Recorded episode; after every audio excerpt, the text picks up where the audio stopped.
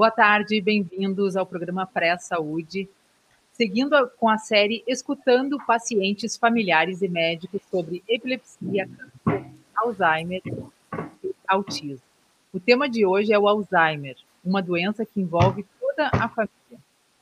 Esse programa ele tem o um oferecimento do CIMER, Sindicato Médico do Rio Grande do Sul. Defender os médicos é defender a saúde.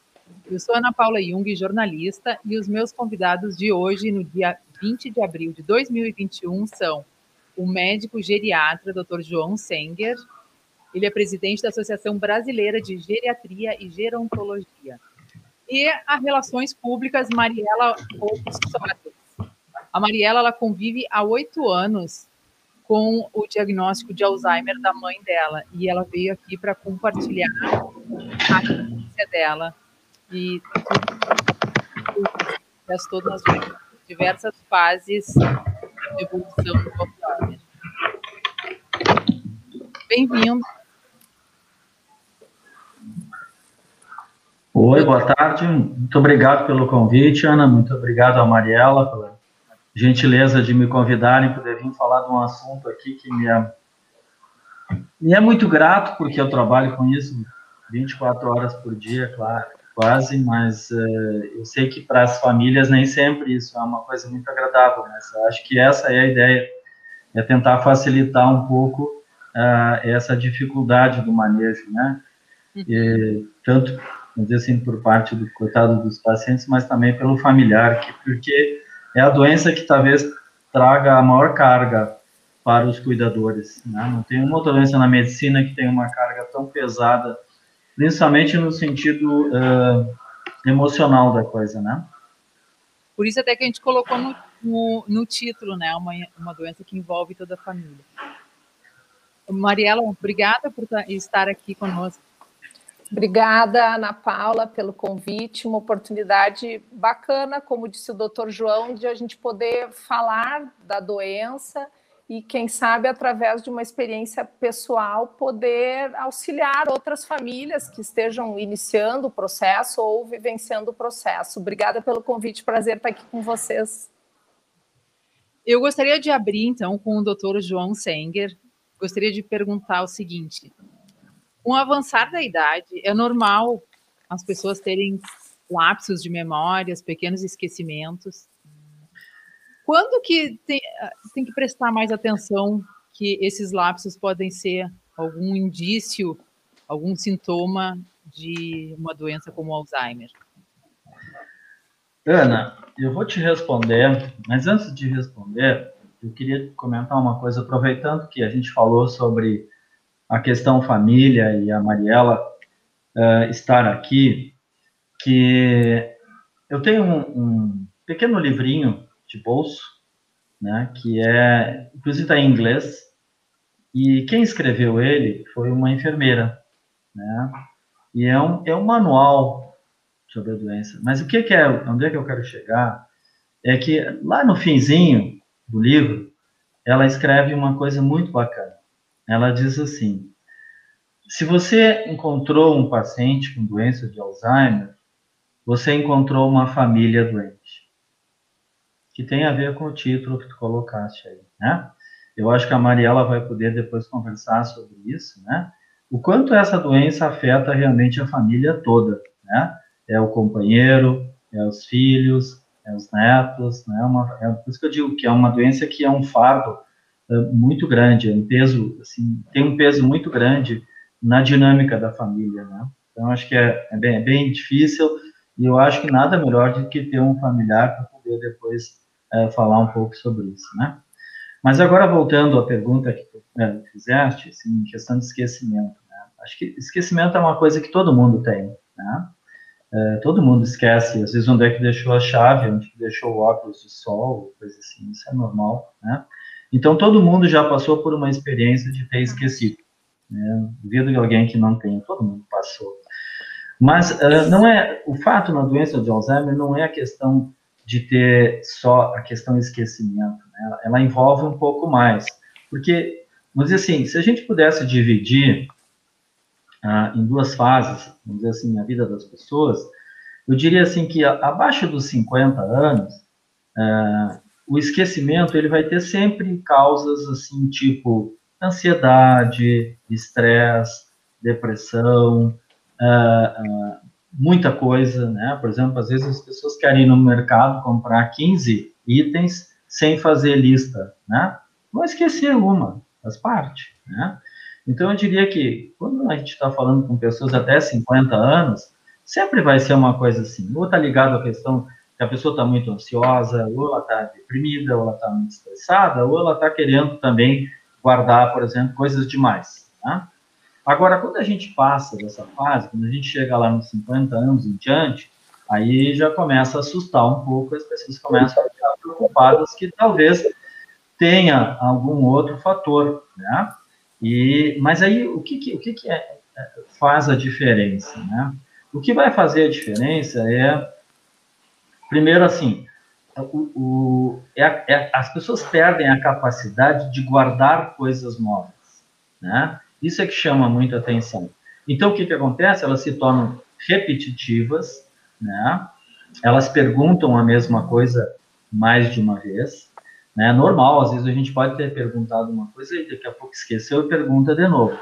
Mas perguntar três vezes, quatro vezes a mesma coisa no mesmo dia, isso é porque a pessoa não está retendo, né? É, e aí isso chama atenção. Ou ela conta uma história também, duas, três vezes, também tem uma coisa que não está legal. Né? Agora, o que, que chama realmente muita atenção é que, junto com essa questão de se tornarem repetitivas, de não terem capacidade de guardar coisas novas, né? Porque às vezes, assim, a, a, a gente pergunta para o filho, para a filha que está acompanhando, assim, e a memória? Ah, não, a memória está ótima, ele lembra todas as coisas do passado, se eu perguntar, ele vai lembrar, né? Mas aí, isso aí que tá, mas as coisas recentes ele está esquecendo, né? E a doença começa justamente esquecendo coisas recentes. Né? As antigas estão lá gravadas. A dificuldade dele é gravar coisas novas. Aí que tá, né? Mas junto com isso vem uma outra coisa que aí faz toda a diferença, que a pessoa começa a ter dificuldades com coisas do dia a dia. Né? Onde é que dá um exemplo? Por exemplo, tem uma mulher, dona de casa, que cozinha né, todos os dias.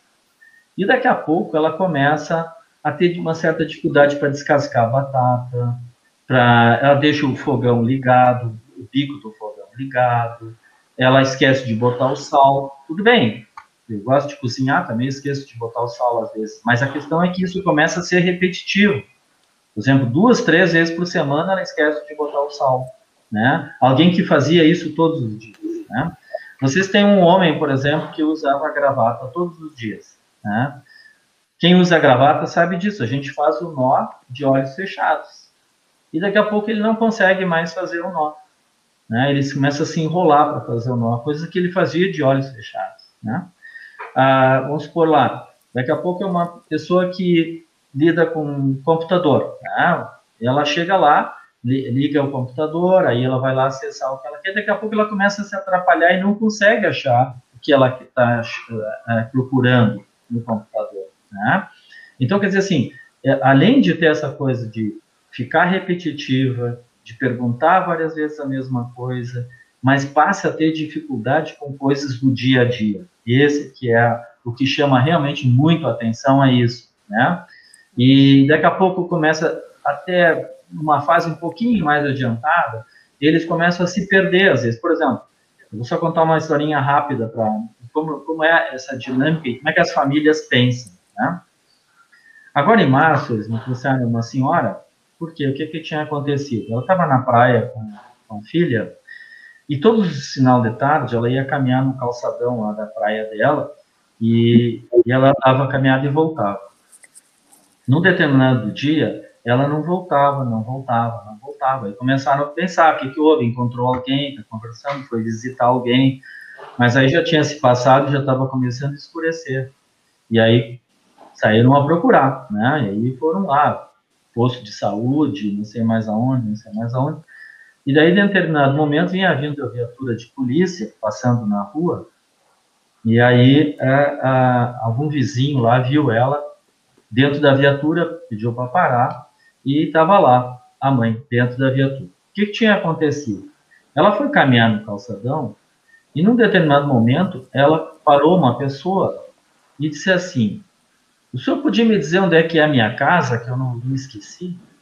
Né? E ela teve sorte que a pessoa foi uma pessoa super bacana, que entendeu que tinha uma coisa errada e tinha uma viatura de polícia perto. Ela foi lá, levou junto né, a paciente e disse para eles: Olha, essa senhora tem um problema, né? não está conseguindo encontrar a casa dela. Né? E a polícia também foi legal. Eles, ao invés de fazer, o que, que eles pensaram? O seguinte: vamos dar uma volta com ela aqui e pode ser que ela se lembre. Né? E foi o que aconteceu. Bom, mas enfim, aí voltamos lá para o consultório. E eu disse para a filha assim: Mas vocês já não vinham percebendo que tinha alguma coisa errada com ela? Ah, é, mas a gente achava que isso era da idade, porque afinal de contas a mãe já está com 87 anos, e a gente achou que isso era da idade, ela repetia as coisas, ela botava as coisas fora do lugar e não achava mais. Blá, blá. Quer dizer, assim, então acho que essa é a questão que tem que ficar atento, né? Mas assim, até os 50 anos, a gente tem, tem um diagnóstico, né? Acima de 50, a gente já começa a pensar que pode ter alguma coisa errada realmente, né? Mas apesar que isso não quer dizer que as pessoas não possam esquecer, como eu também esqueço, né? E mesmo assim, mas o que chama atenção, né? É essa coisa de não conseguir guardar coisas novas, né? Às vezes são pessoas que leem um jornal de manhã, de tarde a gente pergunta o que, que elas leram, elas não, não lembram né? Ou pergunta uh, o que, como é que foi a novela ontem e eles não lembram como é que foi, né? Porque a capacidade de armazenar coisas novas é que ficou comprometido. Isso é que chama muita atenção, né? E a dificuldade. Oi. Interromper, a própria pessoa ela se dá conta disso ou são os familiares, as pessoas que convivem, que devem prestar atenção nesses sinais de alerta? Ótima pergunta, Ana.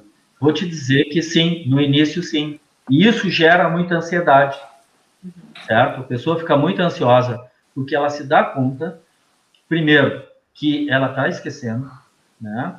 E segundo, que ela está tendo dificuldade com coisas que ela fazia automaticamente. E aí o que, que é muito interessante, porque aí entra em jogo um, mecanismo uh, psicológico, que é o da negação. Né? Por exemplo, assim, a, a gente pergunta assim para o paciente, seu João, o senhor tem andado muito esquecido? Não, não, ótimo.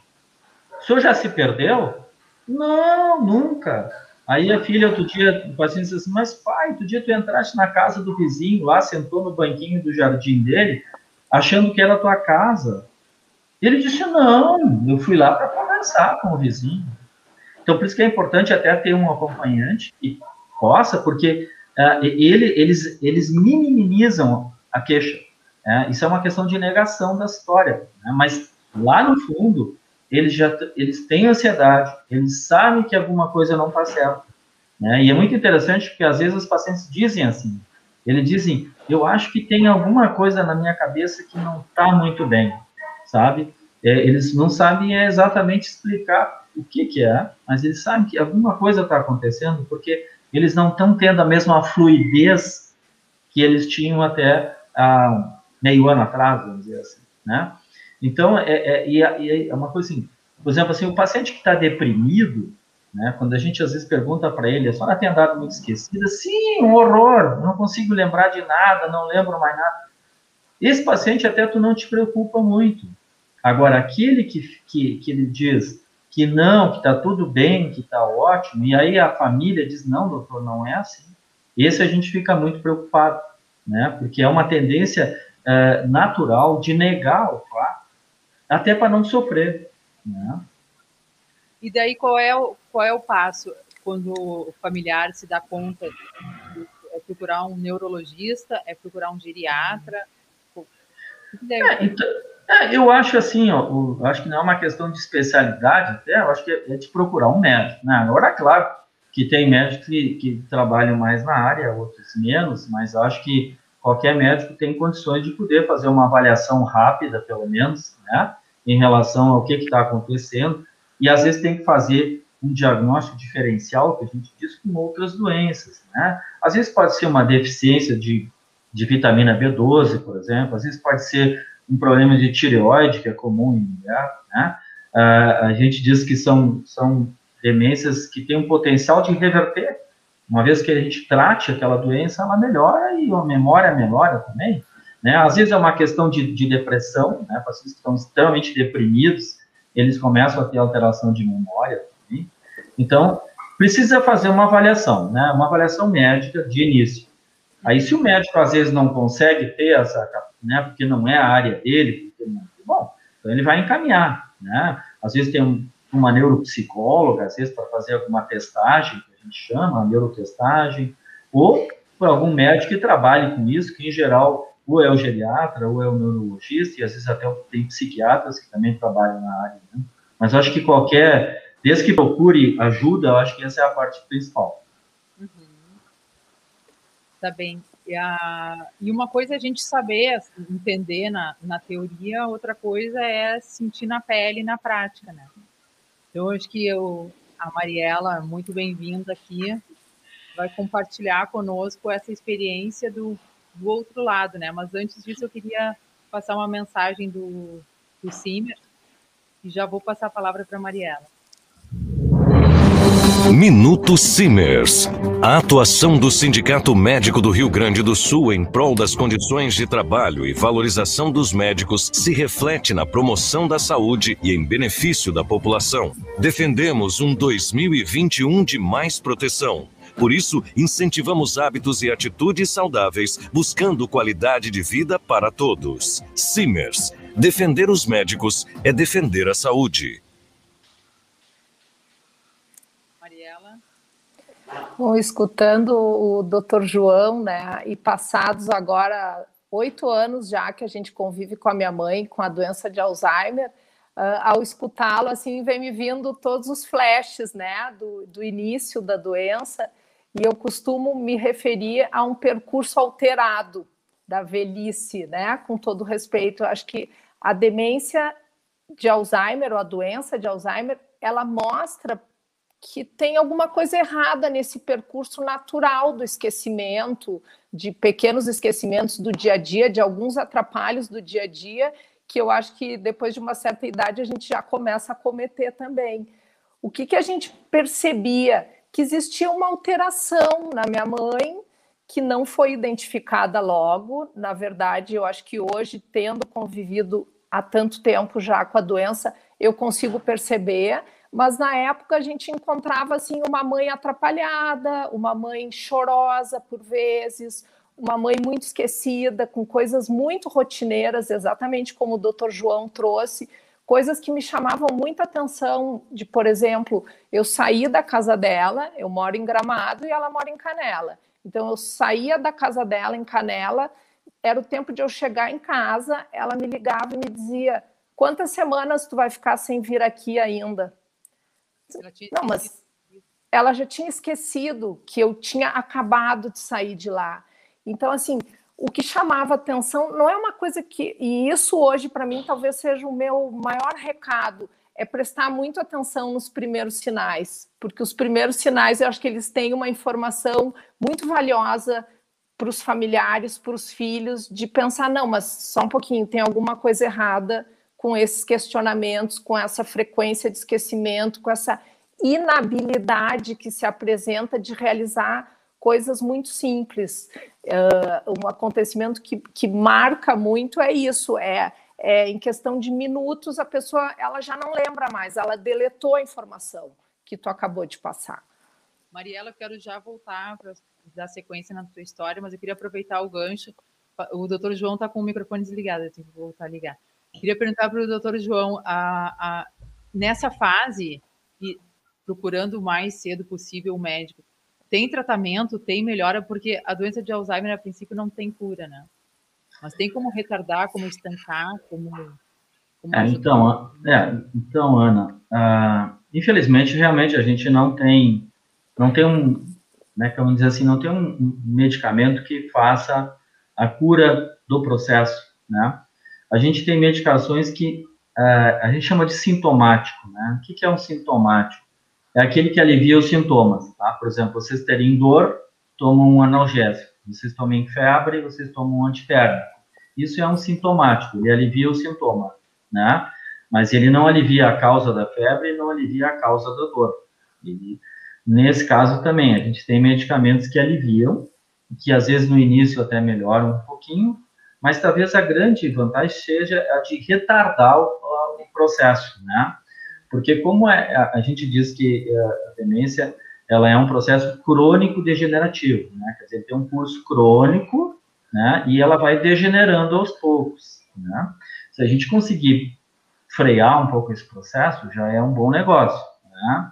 A gente vai ter uma, uma coisa mais lenta. Então, é o que a gente dispõe hoje. E, pelo menos para a fase inicial, às vezes isso é, é, muito importante. Quanto antes a gente começar com essas medicações, melhor é o efeito, né? Porque, vamos dizer assim, o que, que acontece na doença de Alzheimer, né? Vai havendo uma perda de neurônios, né?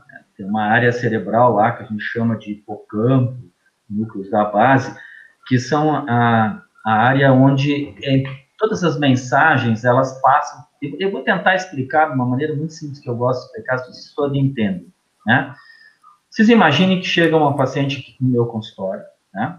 A minha secretária vai lá, faz uma ficha, fazer uma ficha de papel, né, ainda, e traz para mim a ficha, né, eu vou lá, atendo a paciente, preencho a ficha.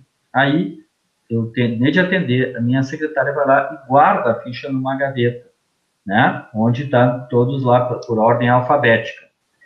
É mais ou menos o que nós fizemos com as novas informações, ok? Seja que entra pelos olhos, pelo nariz, pelo ouvido, pela boca, né? Pode ser um gosto, pode ser um som que a gente escute. A gente vai guardar isso, né? Num determinado local no cérebro lá que chama neocórtex, quem é que vai fazer, quem vai guardar, isso tem que passar pelaquela área do hipocampo, quer dizer, tem que passar pela secretária. Então, vocês imaginem o seguinte, se a minha secretária começa a não colocar as fichas dentro da gaveta, ou coloca em local errado, o que, que vai acontecer? Né? Depois vai ser muito difícil de achar essa informação. Então, é mais ou menos isso que acontece com eles.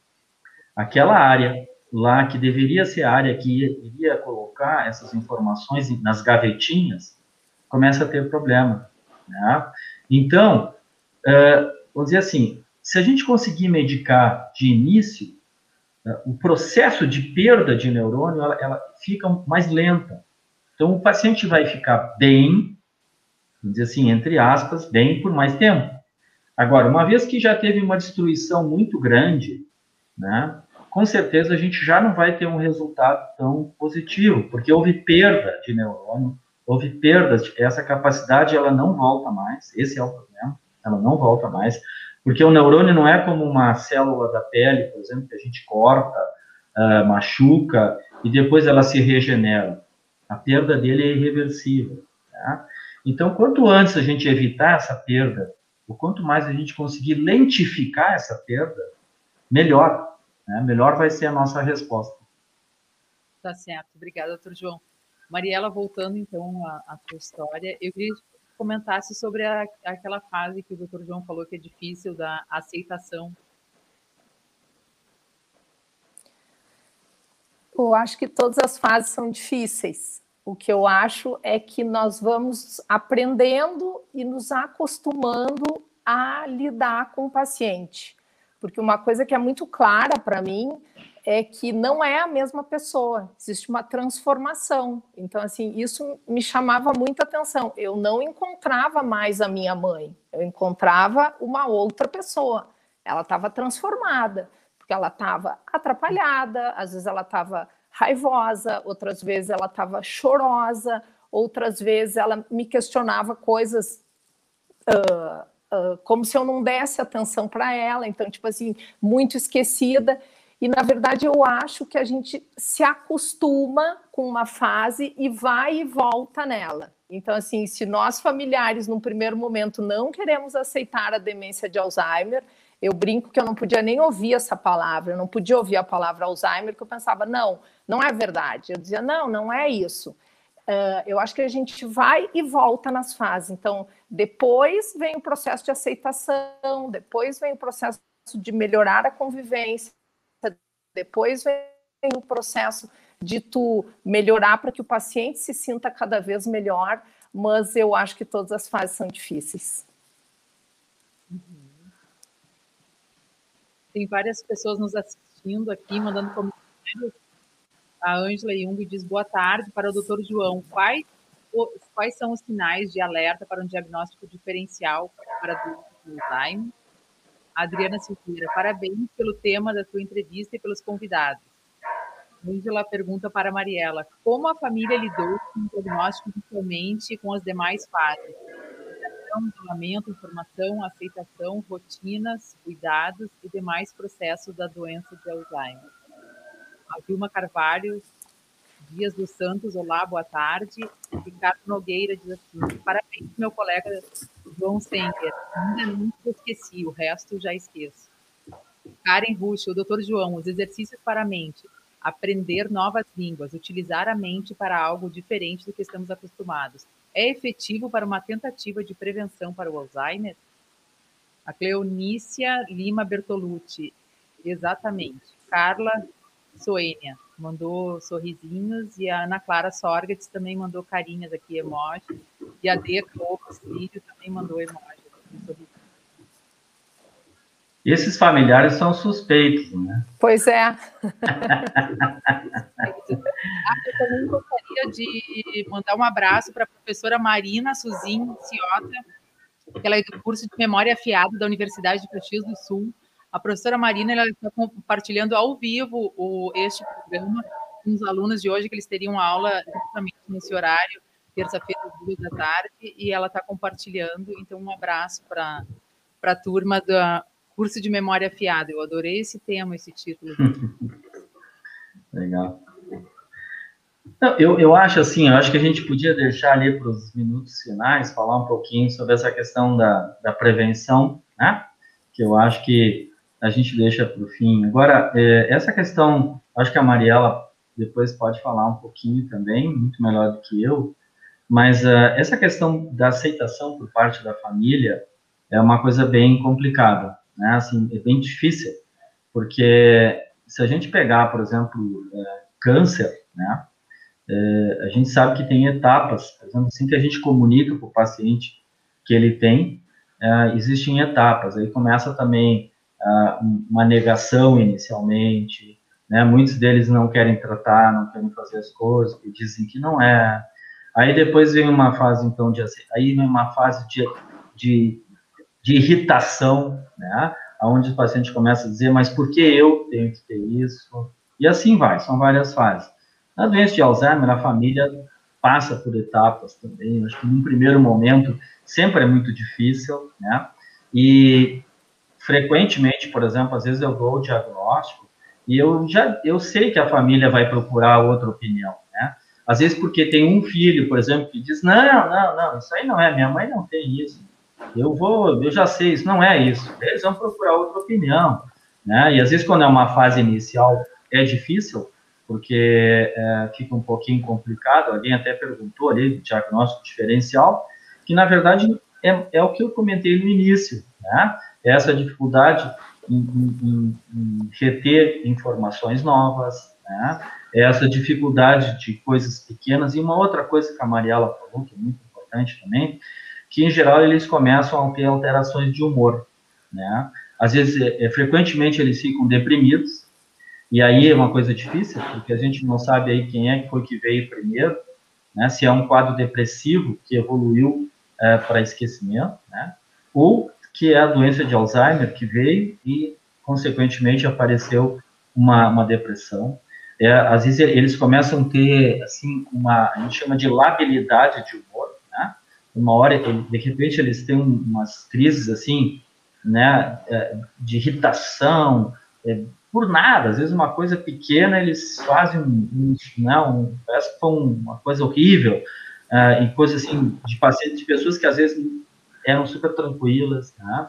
Então ele tem essa, essa alteração de humor que a gente diz que também, e aí tem que chamar a atenção o seguinte, se a pessoa nunca teve isso antes, né? Por exemplo, assim, às vezes você tem pessoas com 70 anos faz um quadro depressivo, sem motivo, né? Não houve nenhuma perda, nada, aí tem que ficar de olho, Se essa, se essa pessoa já teve quadros depressivos anteriores, bom, tá, pode ser que é uma recidiva, que a gente diz. Tá?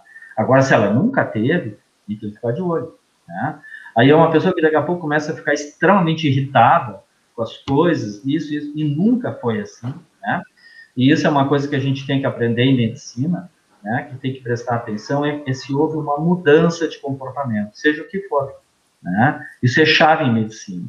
Né? Por exemplo, desde uma coisa mais básica, que eu vou dar um exemplo para vocês, se uma pessoa tiver se queixar para mim, que tem problema de constipação, a primeira coisa que eu tenho que perguntar para ela é o seguinte: isso sempre foi assim ou é de um tempo para cá? Se ela disser para mim que isso sempre foi assim, bom, é que nem o cor dos olhos dela. Vai ser sempre assim. Agora, se ela disser não, isso começou de uns três meses para cá, aí tem que acender uma luzinha vermelha na minha cabeça. Né? E isso vale nessa situação também. Né? Se o paciente começa a dizer assim, não, a, até seis meses atrás eu tinha uma memória fantástica né? Agora eu estou começando a ter problemas. Bom, a gente já tem que ficar ligado, né? Se é uma pessoa que começa a ter mudança de comportamento de humor, né? É, começa a ficar muito ansiosa, nunca foi. Começa a ficar deprimida, nunca foi, né? Aí tem que ficar, quer dizer assim, essas mudanças que a gente precisa ficar atentos. Né? Eu acho que é exatamente como a Mariela falou que aconteceu com a mãe. Né? Só que aí vem a coisa assim, a família sempre tem um olhar, uh, vamos dizer assim, uh, com o coração, né? Então, por isso que é difícil, a gente não quer ver. Por isso que, por exemplo, assim, a gente sempre diz que médico não deve tratar a gente da família, porque a gente não quer ver as coisas, né? E, e isso acontece muito, aí que eu disse para vocês, às vezes a gente faz o diagnóstico e a gente já sabe que vai ter um ou outro filho que vai dizer, não, minha mãe e meu pai não têm isso de jeito nenhum. Eu quero outra opinião. Então, isso é... nesse momento né, de isolamento social, então, dentro do isolamento social, a depressão é normal pelo isolamento, o, a confusão mental também de ficar muito tempo dentro de casa, assim, de se perder nos dias também. Então, também tem esse outro cenário que também pode, daqui a pouco, se misturar nisso tudo, né? Inclusive, tem uma pergunta aqui sobre isso que a a, eu leio em ordem aqui, porque senão depois eu, eu posso pular alguma. Mas a Cristiane Von diz assim: boa tarde, mudanças de rotina diárias podem ajudar ou atrapalham? Porque às vezes acontece a pessoa ficar um, um tempo, morar em algum lugar, aí viajar, dormir, esquecer que estava em outro lugar, achar que ainda estava no lugar de antes. Querer Isso. voltar para casa, né? Sempre querem voltar para casa. E isso é. eu acho que é uma coisa que a gente uh, aprende, Paula. Não sei se vou responder para a Cristiane e se o doutor João vai concordar comigo. Num, num paciente diagnosticado, a rotina talvez seja um grande remédio para ele. A rotina para um paciente diagnosticado com demência é um grande remédio, porque não altera o não, não, altera tão frequentemente o humor, não altera tão frequentemente o comportamento da pessoa.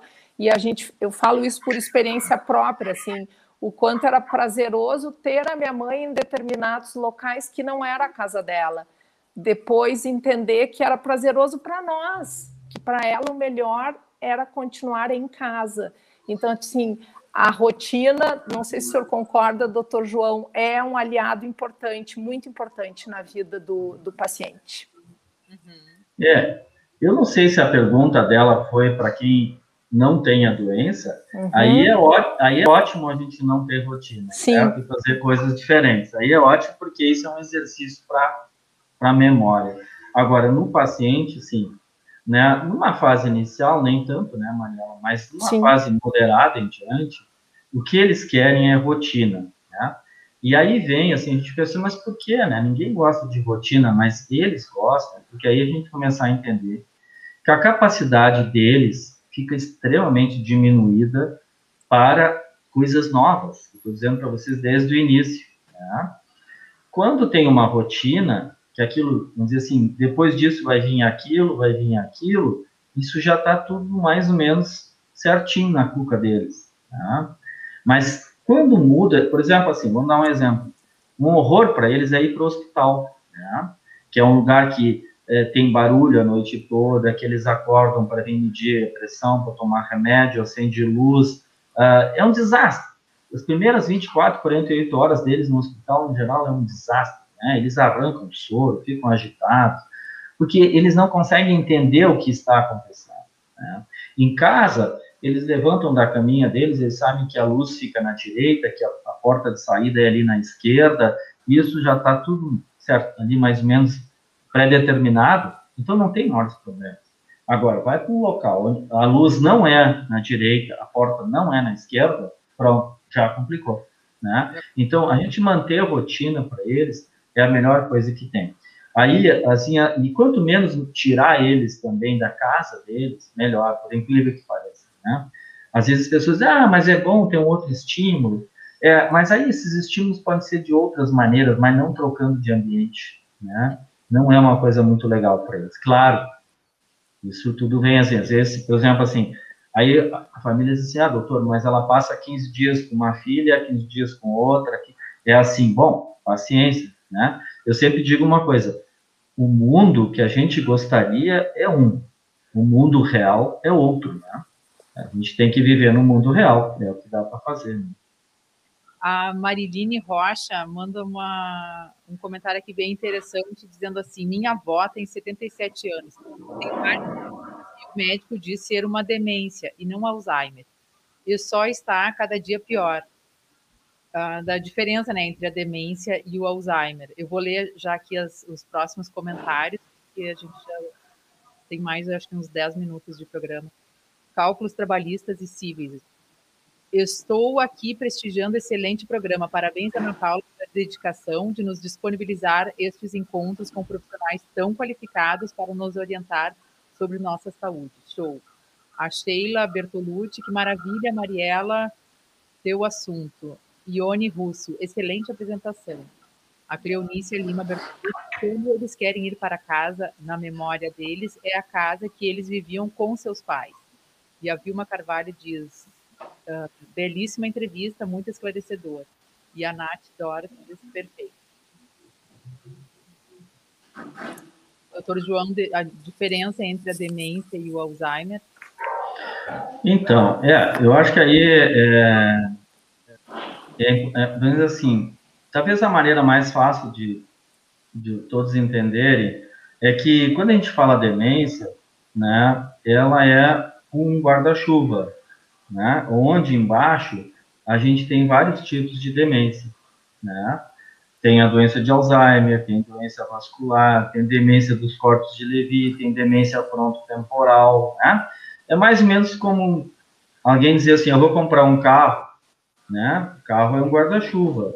Mas qual é o carro que tu vais comprar? Ah, vou comprar um Gol, vou comprar um, sei lá, né? Ah, ah, e assim por diante. Então, demência, a, a, a, doença de Alzheimer é um tipo de demência, mas existem vários tipos. A mais comum, a mais frequente é a doença de Alzheimer. Ela corresponde a um pouco mais de 50% das demências, né? Aí depois vem lá demência vascular, 10% e assim por diante, né? Não sei se, acho que deu para entender, né? Que na verdade a demência é, é um, são, pode ser vários tipos, né?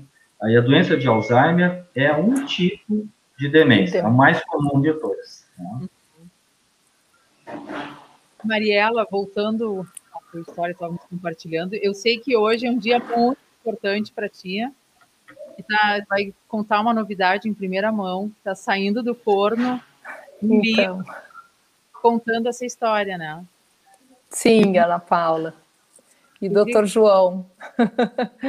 e a todos que estão nos ouvindo, né? Como que surgiu essa ideia do livro? Como é que foi? E pudesse nos dar o título em primeira mão? Sim. Na verdade, a ideia surgiu pela angústia. Foi motivado por uma angústia muito forte de escrever e, e escrever num primeiro momento para mim, para eu registrar o que estava acontecendo ao meu redor, na minha família, com o comportamento da minha mãe, com as coisas que eu assistia que eram absolutamente fora do que eu imaginei assistir com ela. E uh, eu escrevia para não me esquecer. Era por isso que eu escrevia. Eu escrevia para não me esquecer. E aí, depois, associado a isso, quando veio o diagnóstico, quando eu conseguia trocar ideia com algumas pessoas sobre o início da demência, sobre o processo de Alzheimer, eu percebia que o que as pessoas relatavam para mim era exatamente o que acontecia com a minha mãe. Então, assim, eu percebia que, que os sintomas eram muito parecidos. E eu percebia que esse era um assunto que, quando tu abria para uma determinada pessoa, tinha um interesse genuíno, como se a pessoa dissesse: Ah, então contigo também acontece isso, com a tua família também acontece isso, com teu pai, com a tua mãe também acontece isso. E eu me senti confortável de aprimorar mais a escrita e escrever mais coisas, mais acontecimentos e o projeto foi crescendo uh, e formou-se um livro, então, de verdade, que está aqui em primeira mão. Vou mostrar para vocês com muito orgulho pela primeira vez, porque busquei hoje pela manhã na editora. E é, é um pré-lançamento. O livro chama-se Viver Sem Saber: Relatos de Amor, Dor e Humor sobre a Doença de Alzheimer. E aí eu acho que é legal eu poder dizer o porquê de amor, dor e humor, porque é exatamente isso. Tem muito amor envolvido no livro, tem muita dor, não tem como passar por um processo de demência na família uh, sem dor, acho que não tem como passar sem dor. E tem humor também, porque acho que à medida que tu vai aceitando a causa, a doença, tu vê que tu pode extrair momentos maravilhosos ao lado da tua mãe, mesmo tendo demência. Então, assim, o, o subtítulo define o que é para mim o Alzheimer nesse momento. Momentos de muito amor, um amor genuíno, incondicional, momentos de muita dor e momentos de um humor refinadíssimo dela e das pessoas que participaram de momentos de muita alegria do lado dela, já com a demência. E eu estou muito feliz, Ana Paula, de poder dividir contigo nesse programa Tá, e com o doutor João, que sabe o quanto é especial na nossa vida essa história da minha mãe. Parabéns, Mariela. Eu quero que dê a dica onde as pessoas, quem tiver interessado, que queira adquirir o livro. O livro foi editado e publicado pela editora Luz da Serra. Já está à venda no site da editora, editoraluzdaserra.com.br barra Viver Sem Saber. Nesse momento de pandemia, ah, se tu puder colocar aí na tela a loja. É loja.luz da serra, editora.com.br barra livros barra viver sem saber. Exatamente. E ele também vai estar disponível a partir de sexta-feira em todas as livrarias do Brasil. Uh, uh, na sexta-feira mesmo, dia 23, vai ter uma live com a editora para falar sobre o livro, né?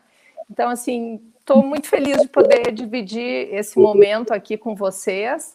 E, e, eu acho que tem uma informação importante também, que é o seguinte, Ana Paula e Dr. João: toda a venda desse livro, que diz respeito aos meus direitos autorais, ela é 100% revertida para a causa. Então, assim, uh, para causas ou instituições que tratem pacientes com demência. Então, acho que além de poder dividir a história da minha família, eu espero poder colaborar, né, se, se vender bastante com muitas instituições. Eu acho um gesto de extrema grandeza da Mariela de compartilhar a história dela. Não é todo mundo que consegue abrir assim dessa forma e ainda doar toda, ou seja, não tem fins comerciais, é um não. objetivo, eu acho que de doação, né? E acho que quando a gente sente uma dor, que a gente compartilha essa dor, parece que ameniza um pouco, né? Sim, eu, eu acho que é exatamente isso, né? Eu acho que a, essa, essa é uma coisa de amor, né? E a gente vê só no rosto da Mariela, né? Mas o legal é isso, eu acho que uh, ela conseguiu uh, fazer, né, como a gente diz, né, de um limão fazer uma limonada, não que essa limonada tenha ficado tão gostosa assim, mas ajuda a amenizar, né, porque a Ana falou, né, eu acho que uh, ameniza, ameniza, né? E, e também com certeza, né, Mariela, isso vai deixar é, vai deixar um legado, né? Eu acho que isso é legal. E, e o legado não é um legado de inconformismo, de, de, ficar bravo com a vida porque minha mãe teve isso, ou porque Não, não, não, não, pelo contrário, né? eu acho que assim, é, é, a gente entender que a vida é essa, algumas pessoas vão ter essa doença, infelizmente, e a gente vai ter que conviver com ela com amor, com dor e com humor, se possível. Doutor é João, verdade. O senhor tem mais uns minutinhos, eu sei que a sua agenda é super super cheia, faz mais de um mês que eu agendei essa entrevista para conseguir um espaço na sua agenda, o senhor tinha dito que me concederia 45 minutos, eu estou vendo aqui perguntas, eu eh, comentários, eu tenho mais várias perguntas, a gente pode ficar mais uns 5, 10 minutos? Pode, fica, acho que uns 10 minutos a gente pode conversar, com certeza. Tá, tem uma curiosidade minha, a Alzheimer dá mais em homens e em mulheres, ou é igual, não tem diferença? Olha, assim, a diferença é muito pequena, mas ela dá um pouco mais em mulheres. Se achou que era por uma questão hormonal, né? É, tipo assim, mulher entra na menopausa, diminui a produção de estrógeno, e como, assim, isso às vezes traz alterações na pele, no cabelo, né? É, no humor da, da mulher, se achava que também seria esse o fator causador de ter um pequeno percentual maior. Mas aí o pessoal começou a fazer vários trabalhos com, com reposição hormonal, né? E não mudou nada. Então, na verdade, não é uma questão uh, hormonal, né? A gente não sabe por quê. Assim como é, tem muitas doenças, né, que são características mais em homens, outras mais em mulheres, né? E a gente não sabe exatamente uma causa de por que, que tem um pouco mais, um pouco menos. Mas enfim, é, é, mas é pouco, a diferença é muito pequena. Né? Os comentários. Ângela, a rotina, no caso, é organizadora. A Ione Russo. Como fica a saúde emocional do familiar responsável pelo paciente? Eu acho que sempre tem alguém da, da família, sempre tem um, um, ou dois que fica, que acaba assumindo mais essa responsabilidade, né? Depois vocês poderiam comentar sobre isso. A Cleonícia Bertolucci, parabéns pelo excelente programa, bem esclarecido. A Ione pergunta: a família deveria ser tratada psicologicamente? A Marina Ciota, boa tarde, muito obrigada, Ana Paula. A memória afiada do programa da UFS, da Universidade de Caxias do Sul, Sênior Hortências, está aqui acompanhando essa excelente entrevista. Parabéns pela rica troca, um abraço para vocês. Denise Blum, parabéns por este programa muito esclarecedor mesmo. Mariela, querida, parabéns por partilhar tuas experiências através desse livro tão importante. A Fernanda Isabel Ruppe, a rotina dá o norte nos momentos de lucidez. Ângela, parabéns pelo livro. Onde posso comprar? Cleonícia Lima Bertolucci. Aí se vê a importância dos grupos de apoio na Abras RS. Fernanda Ruppe, ansiosa para ler. Cleonícia, parabéns. Vilma Carvalho, infinitamente agradecida pelo tema da entrevista. Adilma Lírio, orgulhosa de ti da coragem de compartilhar nossa história para ajudar tantas pessoas. Vilma Carvalho, parabéns, Ana. A Cleonice Lima Bertolucci, ela mandou um emoji ali, acho que são palminhas. Humberto Santos, Mariela, vem de maravilhosa. Cristiano Montano, parabéns pelo livro e pelo gesto de doar teus direitos, seus direitos. Karen Ruschel, que orgulho dessa minha amiga, parabéns. Melhor melhor remédio. Ai, você não para de entrar mensagem que até saiu aqui da minha ah, pulou aqui a tela de tanta mensagem que está entrando. Que orgulho dessa amiga. O melhor remédio para um doente com Alzheimer é o amor. A Vilda Blasi. Parabéns, Mariela, por compartilhar através do livro a história familiar, que é tão sofrida e, ao mesmo tempo, muito amor envolvido. A Cleonice e muita paciência, paciência. Existe uma tendência genética? Essa pergunta é importante, né? Se tem fator genético. A Vilda Blasi, quando o livro estará à venda, o site da editora já compartilhei aqui na tela, vou compartilhar de novo. A Regina Moura, Mari, te admiro mais, ainda mais para o livro, a Deca. Por que a idade das pessoas com demência tem diminuído tanto? Também é uma pergunta bem importante.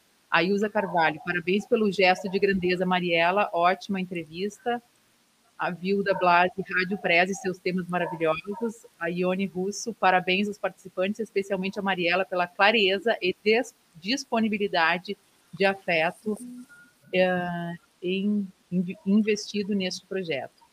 E a Carla Soênia, parabéns vamos querer o livro.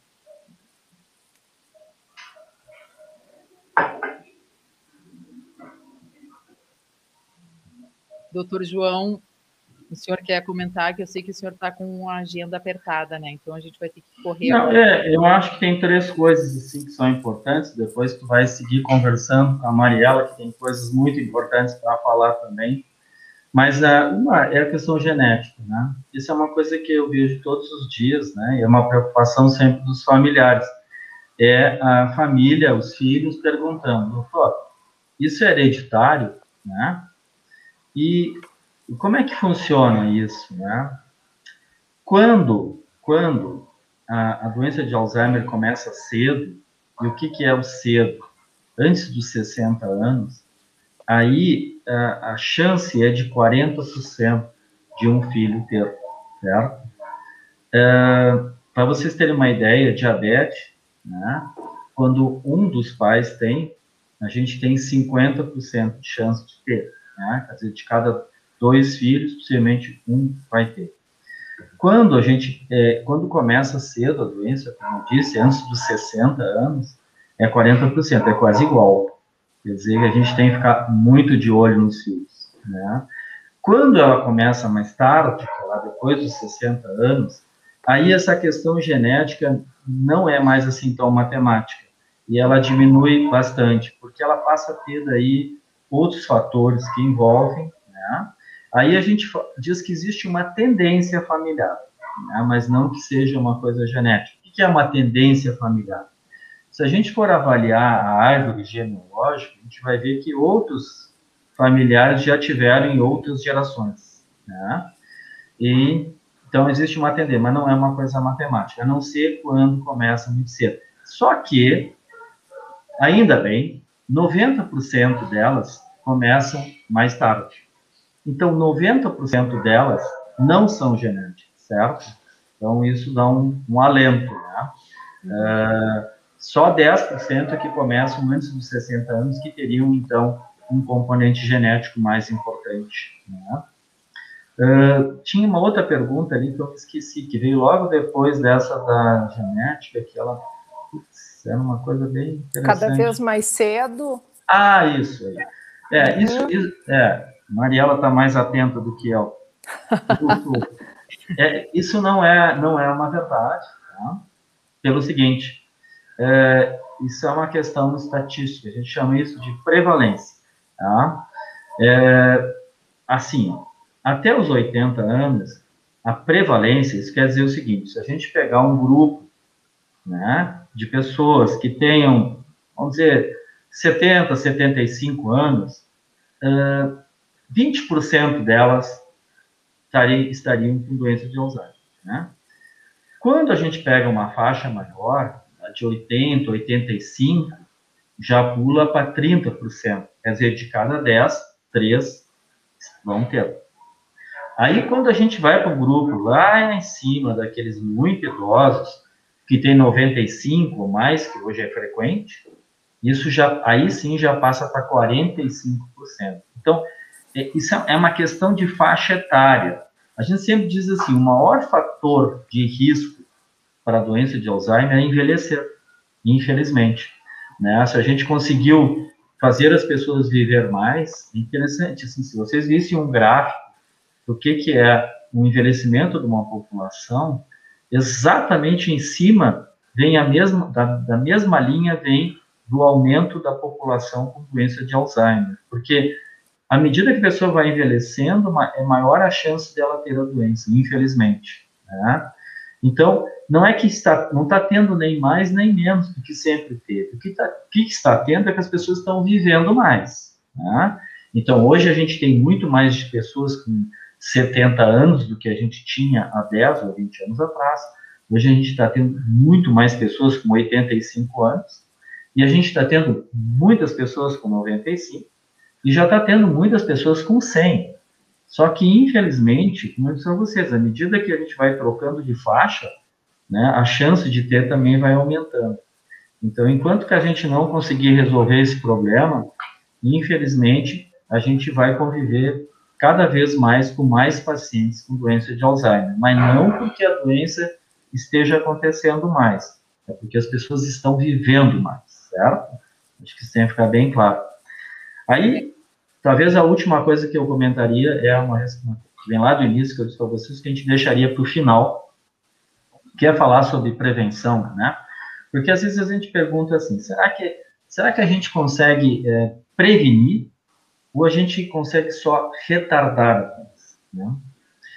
É, é uma resposta que a gente ainda não tem, mas uma coisa a gente sabe, que a gente consegue retardar.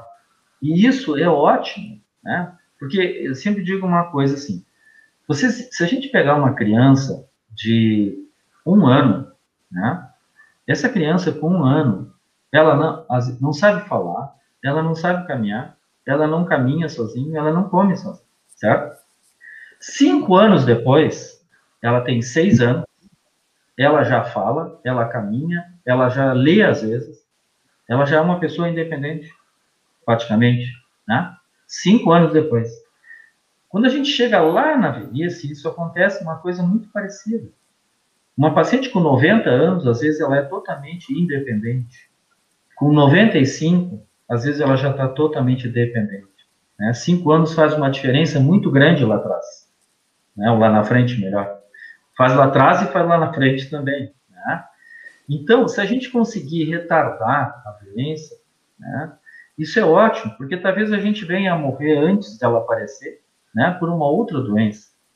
E aí, tudo bem, então, mas que legal, então o que, a gente pode fazer para retardar? Né? Acho que esse é um processo que tem que ser começado muito cedo.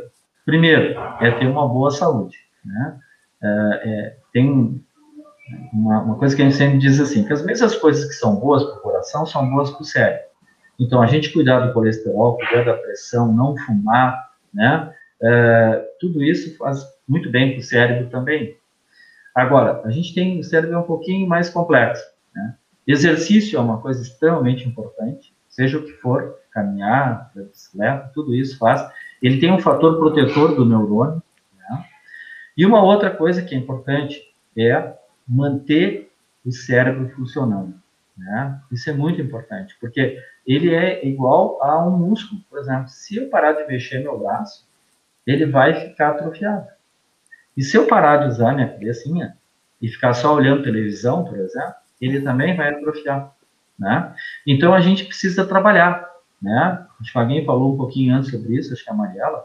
Então, aí entra leitura né? Entra aprender uma outra língua, que é algo fantástico com memória. Aprender a pintar, aprender a cantar, né?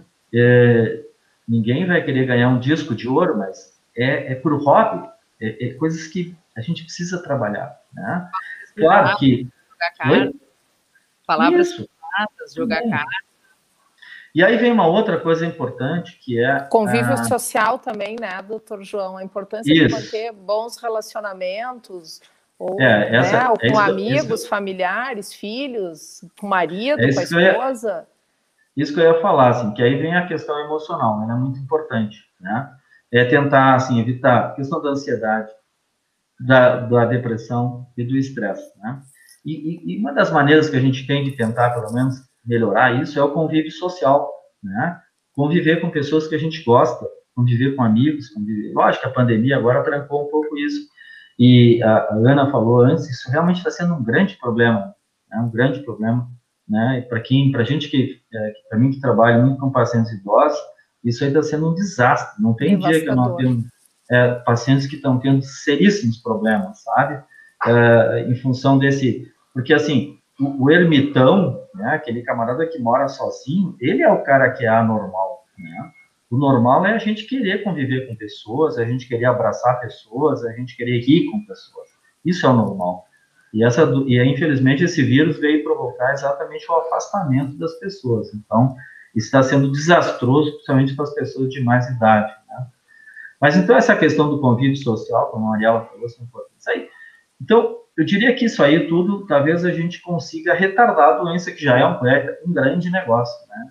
E prevenir uh, de não tê-la, acho que a gente ainda vai ter que esperar um pouco. Mas a gente conseguir, quem sabe, fazer com que ela fique para bem mais tarde, já é um grande negócio, né?